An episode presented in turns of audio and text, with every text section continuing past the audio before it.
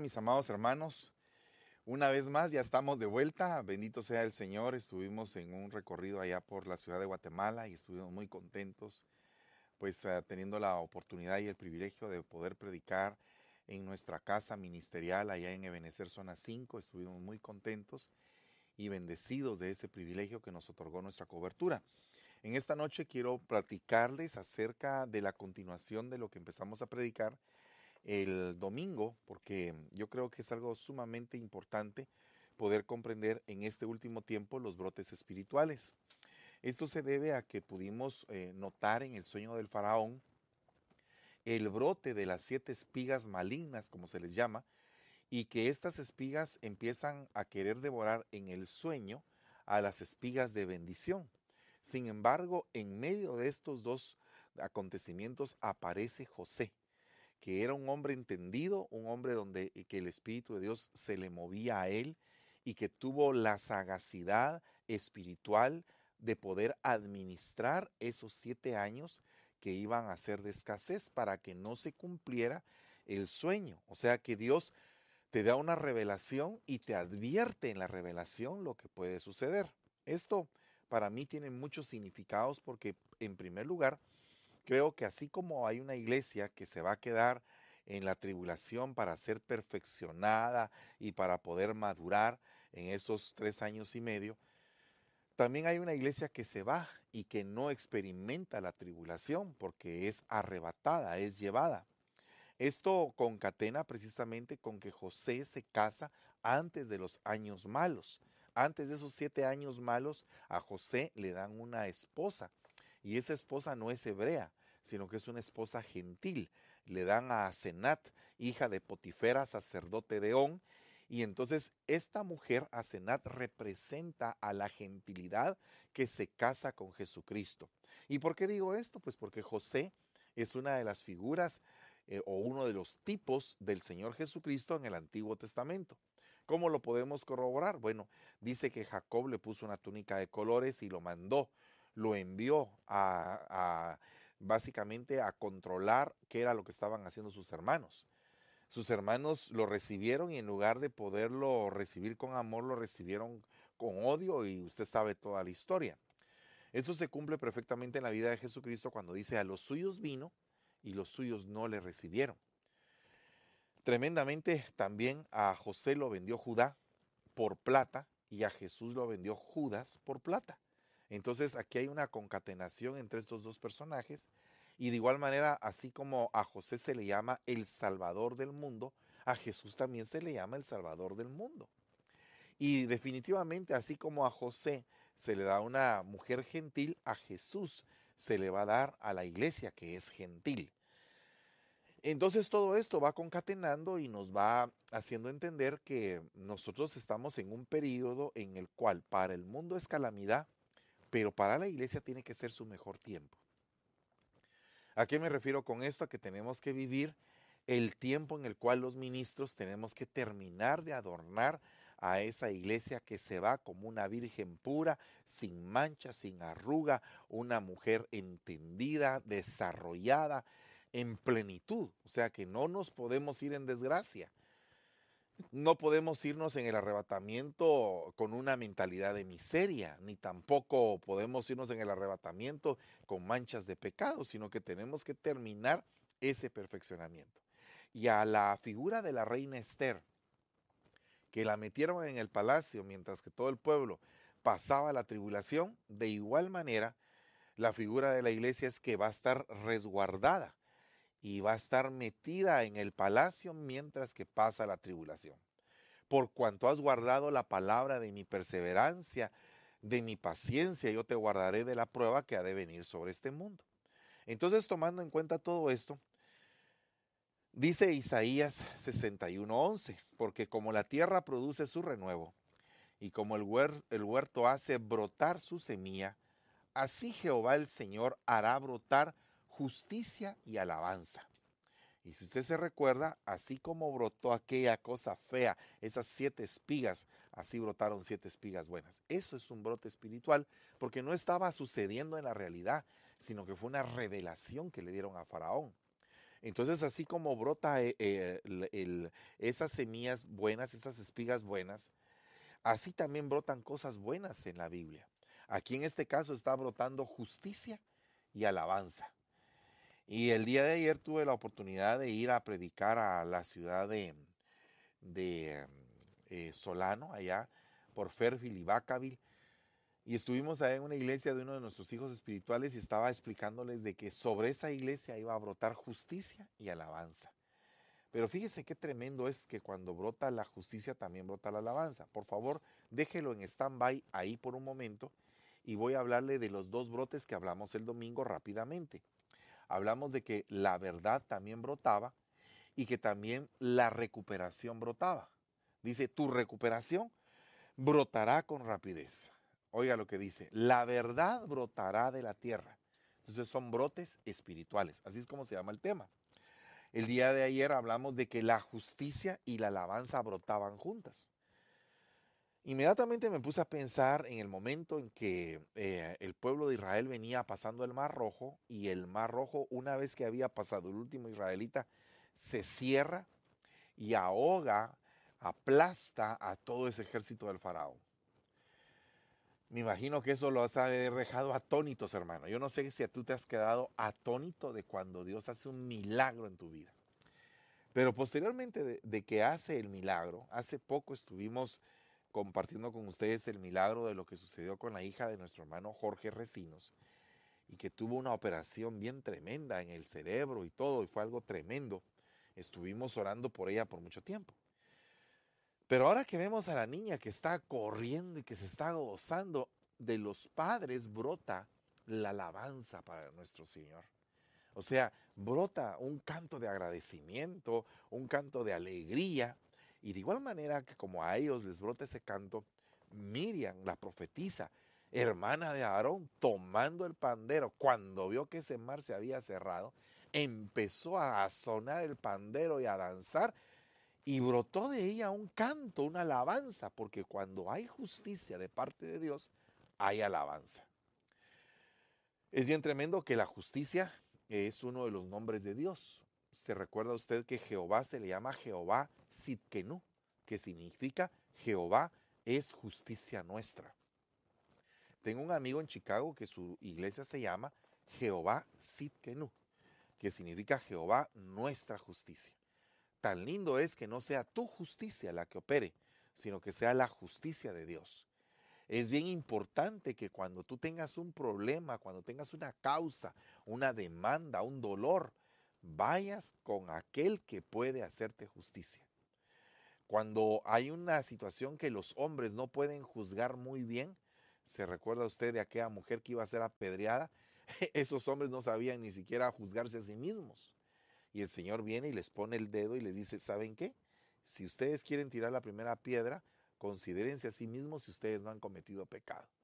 Y entonces es algo bien tremendo porque la justicia de Dios opera en la manera en que Dios pesa los corazones.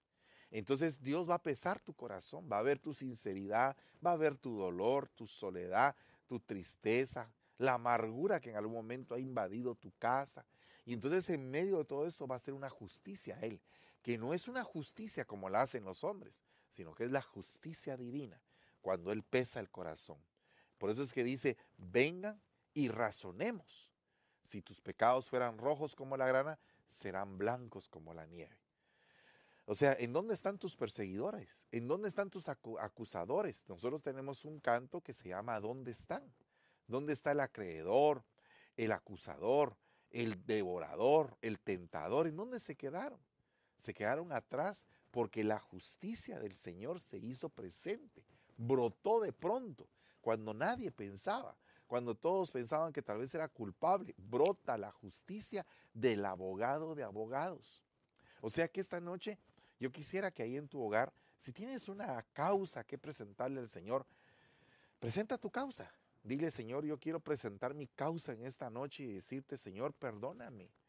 Yo mismo soy culpable, Padre, pero te ruego que me perdones, pero mira los que me están persiguiendo. Porque a veces es con causa que te persiguen y a veces es sin causa que te persiguen, pero en ambos casos Jehová nuestro Dios a través del abogado de abogados, levantará un juicio y permitirá que el abogado presente los atenuantes. ¿Y sabe cuál es el atenuante de nuestro juicio?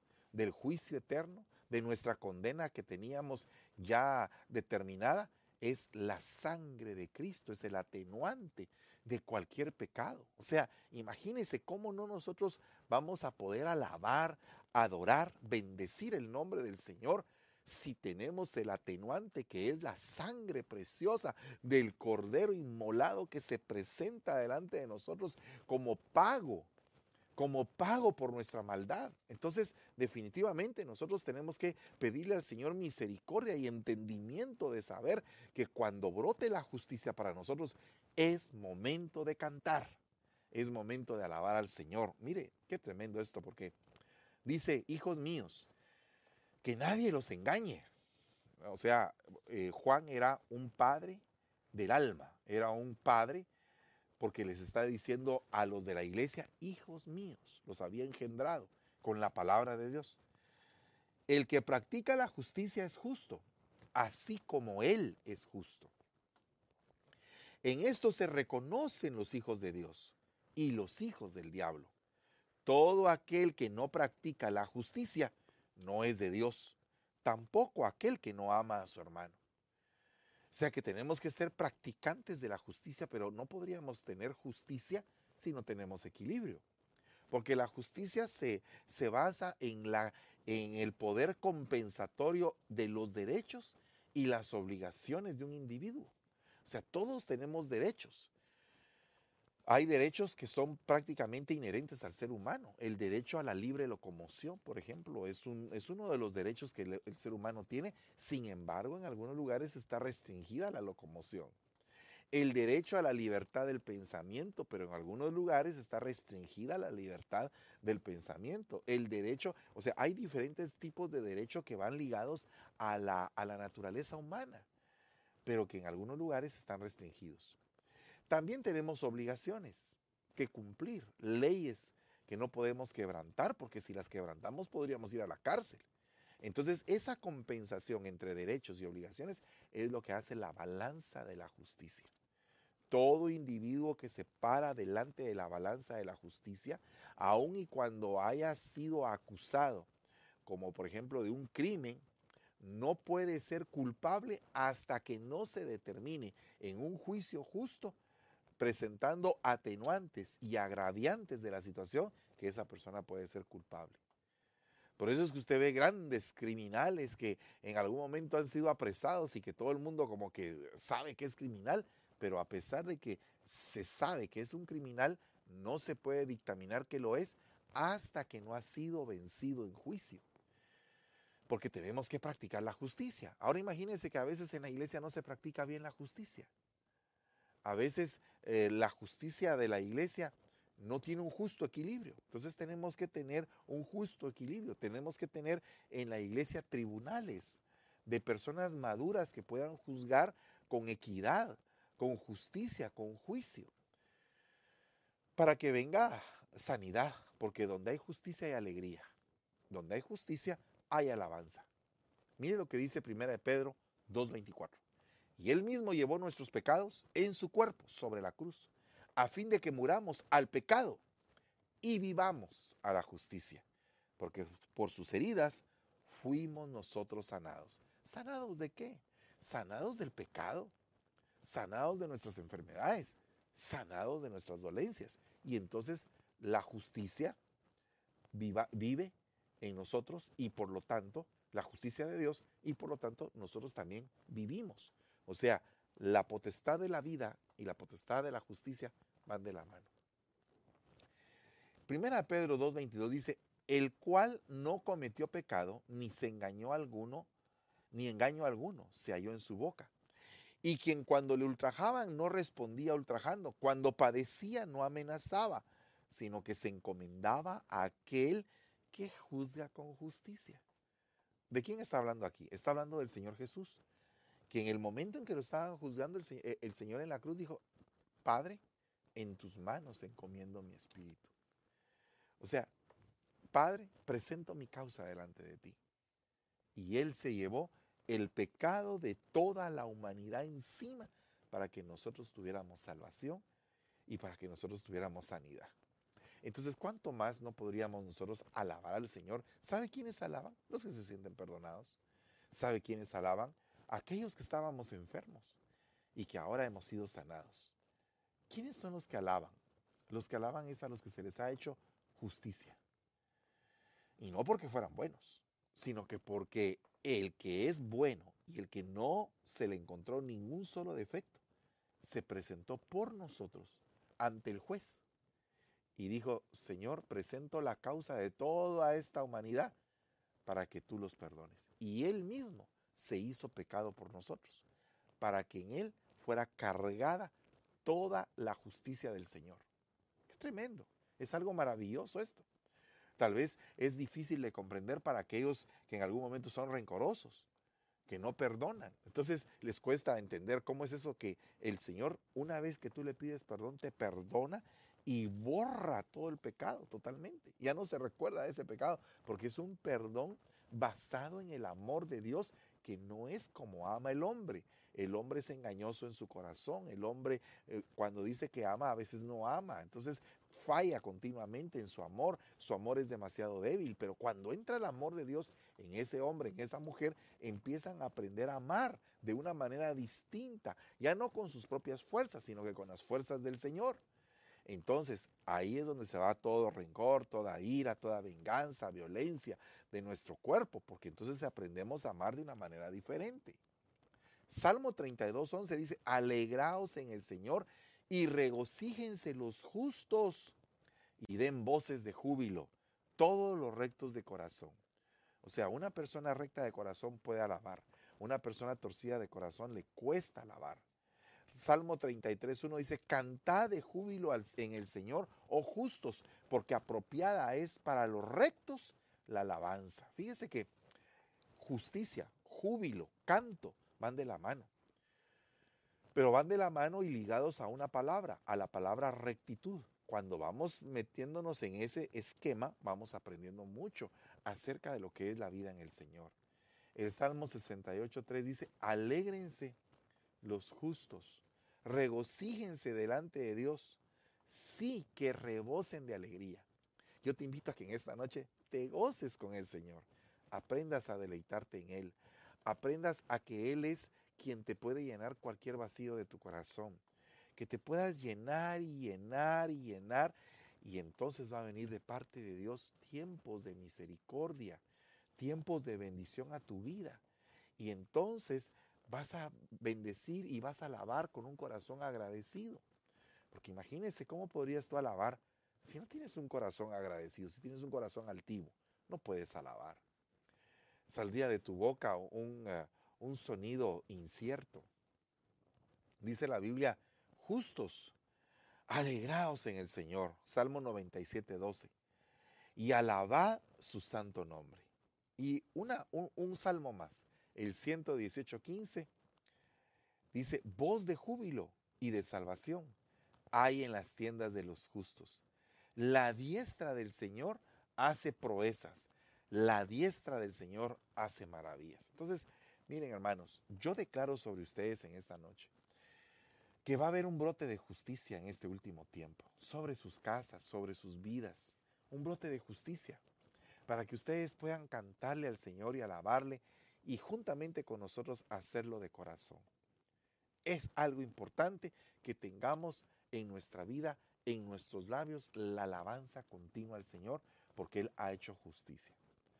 Mire otra cosa importante, otra, otra situación que brota, solo que esto es el centro del Evangelio. Mire, mire lo que brota, porque lo que brota es el centro mismo del Evangelio. ¿Y cuál es el centro mismo del Evangelio? Jesucristo. ¿Y cómo se presenta Jesucristo? Bueno, Jesucristo se presenta como la puerta, como el camino, como la verdad, como la vida, como el maná, como la vid, como el buen pastor, como el príncipe de paz, como el consolador, como el Dios eterno. Y tiene diferentes nombres en la Biblia que se le adjudican a nuestro Señor Jesucristo.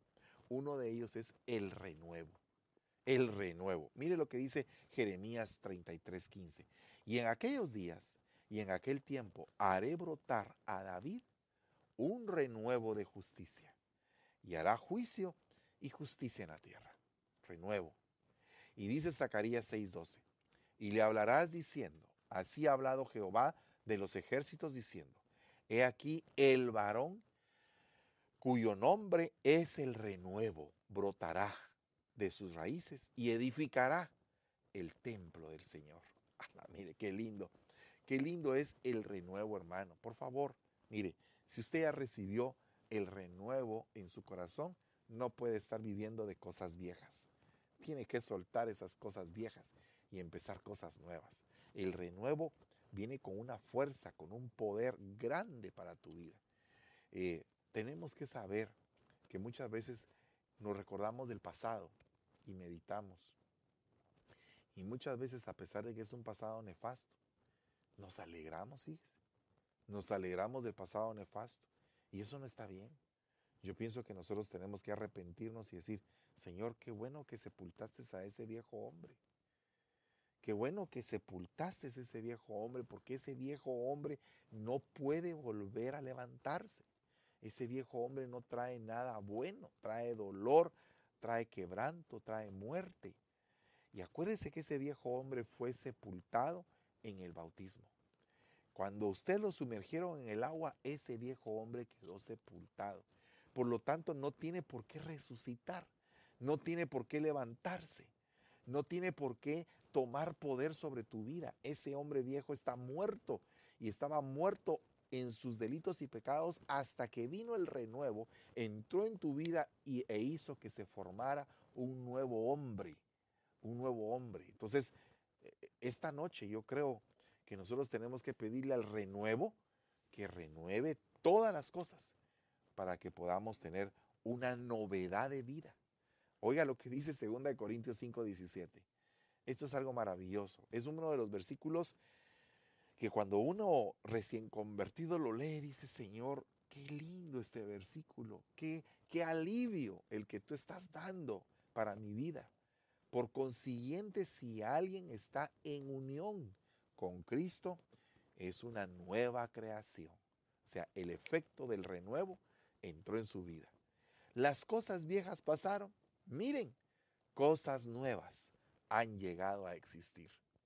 O sea, cosas nuevas han brotado de tu vida, cosas que tú no eras desde que aceptaste a Cristo como tu Señor y Salvador. Cosas que tú mismo pensaste que no podías hacer y que ahora en Cristo las logras o las estás haciendo una realidad en tu vida.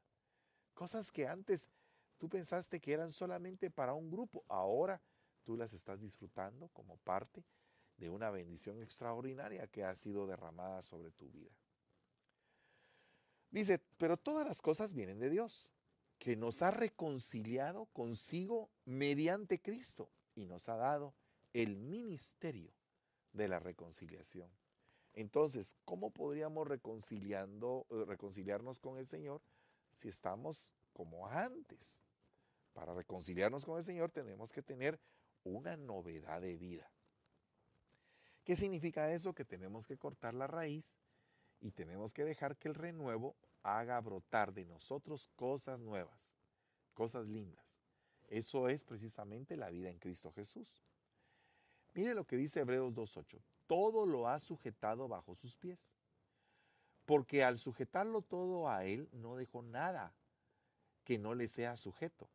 Pero ahora no vemos aún todas las cosas sujetas a Él. Qué interesante que ya hay una sujeción espiritual que se va a ir manifestando en determinado tiempo, hasta que todo esté sujetado a Jesucristo. Pero este es un tiempo en el cual ya fue, ya fue dado el decreto de sujeción. Ahora solamente es que todo vaya acercándose a ese decreto y que se, haga, eh, que se vaya haciendo una realidad. Por eso es que nosotros tenemos que ponerle mucho sentido a la proclama profética que se da cada 31 de diciembre en la noche para amanecer primero de enero. ¿Es un eslogan? No es un eslogan. Es como que un medio de publicidad, no es un medio de publicidad. Es un decreto que se hace efectivo en cada persona en un momento determinado. Y ese momento determinado, como puede llegar muy pronto, puede llevarse algún tiempo, pero el decreto ya está. Entonces el que le pone fe a ese decreto se hace realidad en, el tiempo en que Dios ha dispuesto. Pero el que no le pone fe, el que, el que llega a una proclama por ver eh, tal vez eh, cómo se congregan los hermanos o por ver qué lindo cantan los hermanos en el, en el lugar donde se hace la proclama, pues amén, gloria a Dios, pero, pero no es el sentir de aquellos que con fe asisten a ese lugar a oír el decreto.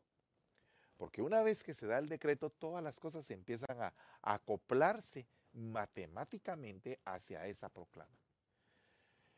Yo he vivido las proclamas y he considerado que este es el año de la recuperación y lo he sentido en mi espíritu y creo firmemente que lo es.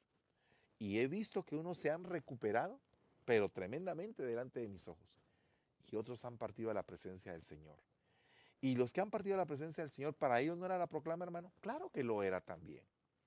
Claro que para ellos era. No se hizo efectiva materialmente, pero se hizo efectiva espiritualmente.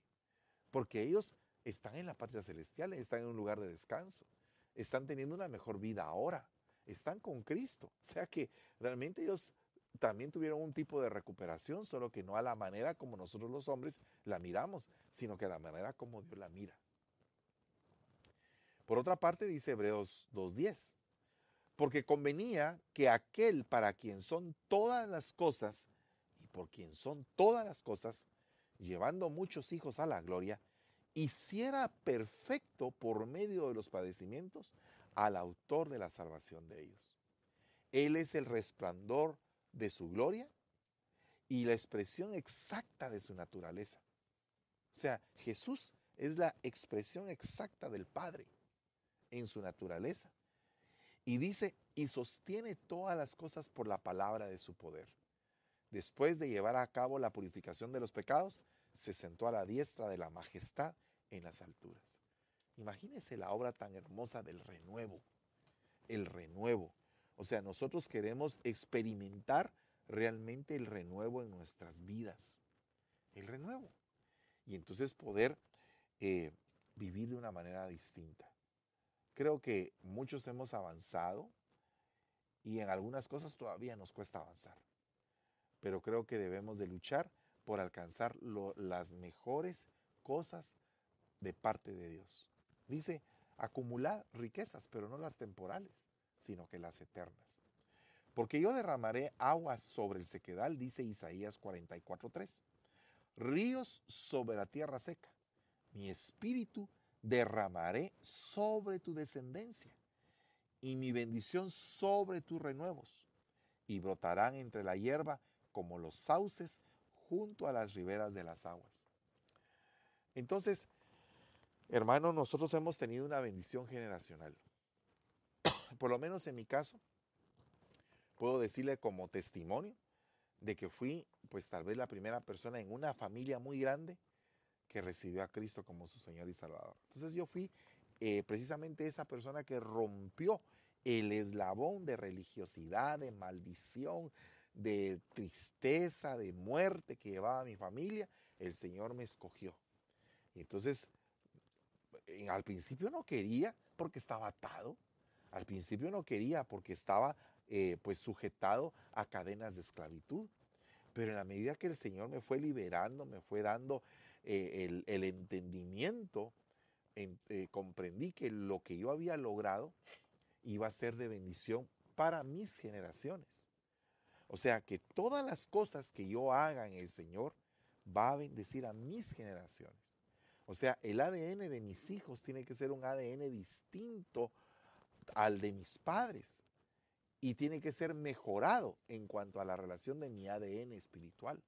O sea que mis generaciones se van a renovar aún más en entendimiento de lo de Dios. Pero a veces uno mira a sus hijos y, uno los ve como que un poquito desviadones y uno los ve un poco raros a veces porque todos los jóvenes tienden a que en algún momento se quieren separar de las cosas de Dios. Sin embargo, los que tenemos promesa creemos que el renuevo va a hacer que nuestras generaciones también sean renovadas y que nuestros renuevos, o sea, nuestros hijos, alcancen bendiciones que nosotros no pudimos alcanzar. Miren, Es bien tremendo porque pasa un tiempo en el cual nuestros hijos se vuelven desobedientes. Así como le pasó al hijo pródigo. Pero llega el tiempo en que nuestros hijos vuelven y vuelven a la casa del Padre porque saben el camino, porque les hemos entregado palabra, porque han visto nuestro llorar, han visto nuestro caer y levantar, han visto cómo hemos doblado rodillas en humillación al Rey y hemos entendido. Y así como nosotros entendemos, también nuestros hijos van a entender. En su momento, la palabra que tú les has dado no va a quedar vacía. A veces las, las, madres lloran y lloran y los padres también esperando a que sus hijos den frutos. Pero no es el tiempo todavía. Dios los está madurando. Dios está eh, nutriendo esos sauces. Porque los sauces no crecen de un día para otro, pero crecen junto a las riberas de las aguas. Y los sauces son uno de los, eh, eh, de los árboles que con sus raíces purifican también el agua. O sea, por eso es que se ponen a las orillas de los ríos. Los encinos, los sauces, los robles son, son eh, árboles que, que sus raíces purifican las aguas. Entonces, mire hermano, yo sé que sus hijos y mis hijos van a ser sauces. Y yo lo quiero recibir profundamente en mi corazón precisamente hoy. Hoy que vengo de unos bautizos y les estaba diciendo a los hermanos, cuando ustedes entran a las aguas, entran todavía con la vieja naturaleza, pero cuando son sepultados dentro de las aguas, cuando son hundidos en las aguas, cuando se levantan, es una resurrección. Es un levantamiento que tú tienes para dejar la vieja naturaleza sepultada, al viejo hombre muerto en sus delitos y pecados, tirado ahí en las aguas, sepultado, muerto. Y el que se levanta es un renuevo. Es, eres tú pero en otra dimensión, en una dimensión distinta. Por eso es que el bautismo es tan importante, es una de las ministraciones al alma sumamente importantes, porque ahí se está renovando tu genes, eh, tu tus genes, tu ADN, pero también estás bendiciendo a, a tus generaciones para que tus generaciones sigan tus caminos. Ay, mire hermano, pero mire, mis hijos en este momento no, no quieren saber nada de Dios. Espérate, Tú hiciste lo que tenías que hacer, les entregaste palabra, les entregaste testimonio, oraste por ellos, hiciste lo que tenías que hacer. Ok, Dios en su momento se les va a revelar, les va a salir al encuentro y esos jóvenes van a cambiar y van a regresar a la iglesia y van a ser hombres y mujeres de Dios poderosos, poderosos en las escrituras y van a saber hasta más que tú y nos van a asombrar y nos van a decir, Señor, pero ¿y estos de dónde aparecieron con que saben tanto y con que manejan la doctrina y todo? Bueno, porque fueron preparados, pero fueron preparados en lo oculto. Acuérdate que dice la escritura, en la profundidad de la tierra mi cuerpo fue entretejido y fue formado. Entonces eh, hay una formación en lo oculto que nadie se da cuenta, pero que Dios sí la tiene. Dios no te va a desamparar, ni te va a dejar, ni te va a abandonar el que empezó en ti la obra la va a terminar, porque tú no has apostatado de la fe ni has entregado tu salvación. Tú estás queriendo cambiar, estás delante del rey y queriendo hacer lo bueno. Entonces el rey te va a su debido tiempo a dar toda la sazón para que estés perfeccionado en el día de su venida y ha dispuesto a los ministros para que podamos ayudar en ese perfeccionamiento. También dice acá Salmo 132, 17 y ahí haré retoñar el poder de David. He dispuesto lámpara a mi ungido, a sus enemigos vestiré de confusión, mas sobre él florecerá su corona. El poder de David. Eso es otra de las cosas que retoña, el poder de David. Entonces en algún momento se habían perdido diez tribus, imagínense. Cuando Jeroboam se levantó hizo un culto paralelo, hizo aberración delante de los ojos del Señor y se dividió Israel, pero va a retoñar el poder de David. ¿Y cuál es el poder de David? Que había un reino que alababa a Dios con todo su corazón. Entonces va a venir un tiempo en que va a venir un reino completo, donde todos vamos a alabar al Señor de corazón. Él es la raíz de David y él es el renuevo de David. Imagínense que David está en medio, abajo está Cristo, nutriéndolo como su raíz, y arriba se está manifestando como un renuevo en David. Esto significa que para nosotros es lo mismo. Quien nos sustenta no somos nosotros mismos, sino que es la raíz ¿Y quién es la raíz? Cristo Jesús. ¿Y qué es lo que manifestamos? Cristo Jesús. O sea que nosotros somos un intermediario de lo que está abajo y de lo que está manifestándose. Es algo bien tremendo esto, es algo bien, bien hermoso que yo quiero que lo guardes en tu corazón y lo atesores y que tú digas, Señor, necesito, necesito esto, necesito que tú brotes en mí, que tú te manifiestes en mi vida. Dice Ezequiel 16:7, otro brote espiritual. Mire, te hice tan numerosa como la hierba del campo y creciste, te hiciste grande y llegaste a la plenitud de tu hermosura y se formaron tus pechos y creció tu pelo, pero estabas desnuda y estabas descubierta. O sea, los pechos brotaron en un momento.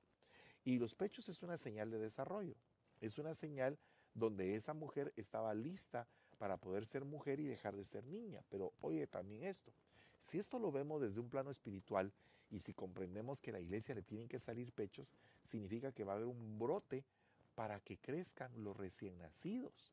O sea que cuando una iglesia tiene pechos es porque es capaz de poder amamantar a los recién nacidos. O sea que tiene una doctrina, que tiene una leche espiritual no adulterada para que podamos crecer. Entonces cuando los pechos brotan espiritualmente en una iglesia es el momento en el cual los corderitos, las bendiciones hermosas de los recién nacidos van a ser eh, para ellos como una doctrina como una leche espiritual no adulterada. Entonces, esos son los pechos cuando brota. De ahí también le puedo enseñar, déjeme ir a este punto, dice Ezequiel 29.1, en aquel día haré brotar el poderío de la casa de Israel y abriré tu boca en medio de ellos y sabrán que yo soy el Señor.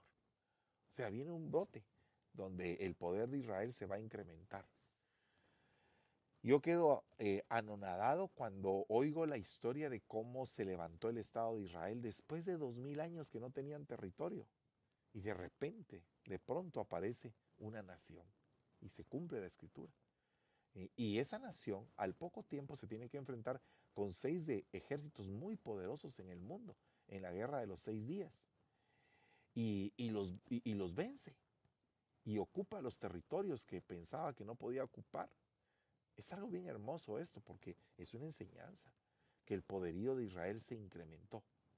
Y es, y es algo que está aquí en la Biblia y que se hizo realidad. Dice también, brotó y se hizo una vid muy extendida, Ezequiel 17.6. Aquí está hablando del, reino de, del reino de Ezequías, que brotó, pero este es un brote negativo, porque este rey no se ajustó a los planes que Dios había dispuesto para, para su reino y se apartó de los planes de Dios. Entonces es tremendo porque brotó, pero eh, rápido fue enjuiciado. ¿Por qué? Porque no pudo, no entendió realmente que no tenía que brotar, sino que tenía que sujetarse. Entonces a veces, así como hay brotes positivos, así hay brotes negativos, de los cuales en algún momento tenemos que ser cuidadosos, porque si usted se recuerda, el brote del rey Usías fue de lepra. También dice que la cizaña brotó. Brotaron aquellas semillas negativas, aquellas espigas negativas. Entonces hay brotes espirituales negativos y hoy hemos visto los brotes espirituales positivos, los cuales quiero ministrarte en tu casa, ahí donde estás, para que tú los recibas que recibas esos brotes, el renuevo, la verdad, la justicia, la alabanza, la recuperación, que haya una bendición de cosecha, que se levante en tu casita algo hermoso que te pueda servir para poder crecer y estar preparado para la venida de Cristo. Padre, en el nombre de Jesús, te damos gracias y te bendecimos en esta noche. Declaramos que sobre cada hogar aquí representado va a haber un brote hermoso de bendición, un brote espiritual positivo de bendición. Y en cada hogar va a ser manifestada tu gloria en el nombre de Jesús. Te ruego que hagas brotar la justicia, la verdad, la alabanza, la recuperación, que brotes como un renuevo precioso, Señor, y que haya una manifestación gloriosa de ti, de tu presencia en nuestra casa. Te lo pedimos en el nombre poderoso de Jesús y te damos gracias Señor. Amén y amén. Quiero aprovechar este tiempo para contarle que dentro de unos minutos va a estar saliendo un video que eh, pude grabar hace algunos días. El Señor puso en mi corazón poder ah, eh, grabar eh, algunas enseñanzas juntamente con un rebaño literal. Entonces me fui a un lugar donde habían ovejas literales y me puse a platicar con los pastores que, que pues pastoreaban, valga la redundancia, ese rebaño. Y aprendí muchas cosas. Vine muy impactado no solamente vine impactado en mi entendimiento natural, sino que también en mi entendimiento espiritual. Y es por eso a que, lo, invito a que dentro de unos minutos vea eh, el, tema alimentando el rebaño. Al igual que como es este tema, van a haber 30 temas más que van a estar saliendo semana a semana los días lunes. Los vamos a sacar el día domingo en el, en el servicio general y el día lunes lo vamos a poner en este espacio. Y entonces eh, yo espero que sea de edificación para su vida. Eh, yo creo que las ovejitas literales se parecen mucho a ustedes, que son ovejitas del rebaño del Señor. Por eso es que el Señor nos comparó con ovejas. Entonces este video va a estar saliendo en unos minutos, a las 8 y cuarto de la noche, 8 y 15, hoy, dentro de unos minutos, en YouTube. Entonces, y en Facebook también, eh, YouTube y Facebook. Y yo le voy a pedir, por favor, que lo comparta, que lo comparta, porque eh, son temas evangelísticos que también nos van a ayudar para poder esparcir la palabra de otra forma. Así que espero que sea de bendición para su vida. Y a las 8.30 de hoy tenemos nuestro estudio de líderes, de pastores. Así que vamos a estar abordando algunos temas importantes y espero en Dios contar con usted en sintonía con este programa. Así que deseo que pase una excelente noche. nos vemos dentro de 15 minutos para el video Alimentando el rebaño y dentro de 30 minutos en el, en el estudio de pastores. Que Dios les bendiga y pasen una excelente noche.